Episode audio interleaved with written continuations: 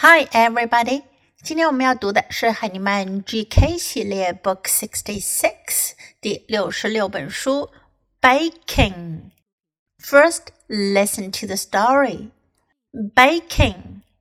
We baked the pizza. We baked the bread.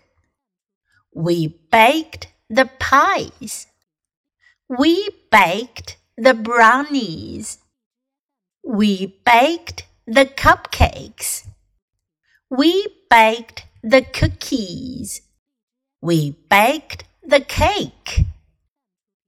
Cupcakes, cookies, cake, brownies, bread, pizza, pie.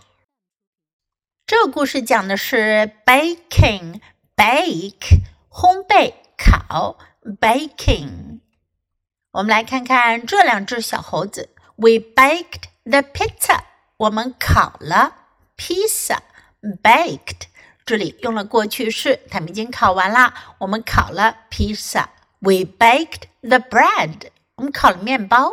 We baked the pies，派派馅饼，我们烤了派。We baked the brownies, brownie 布朗尼蛋糕是一种含有巧克力的蛋糕。We baked the cupcakes。我们烤了纸杯蛋糕。We baked the cookies。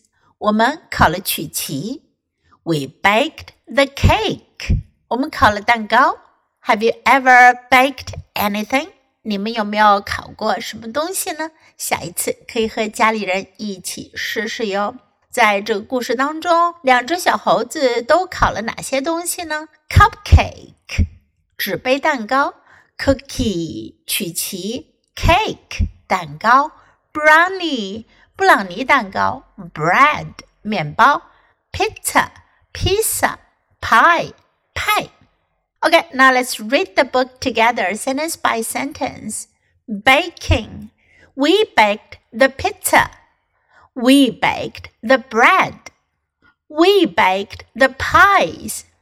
We baked the brownies. We baked the cupcakes. We baked the cookies. We baked the cake. Cupcakes, cookies, cake, brownies, bread, pizza, pie. 这本书我们就读到这里，别忘了要继续练习反复朗读，直到你熟练掌握哦。Until next time, goodbye.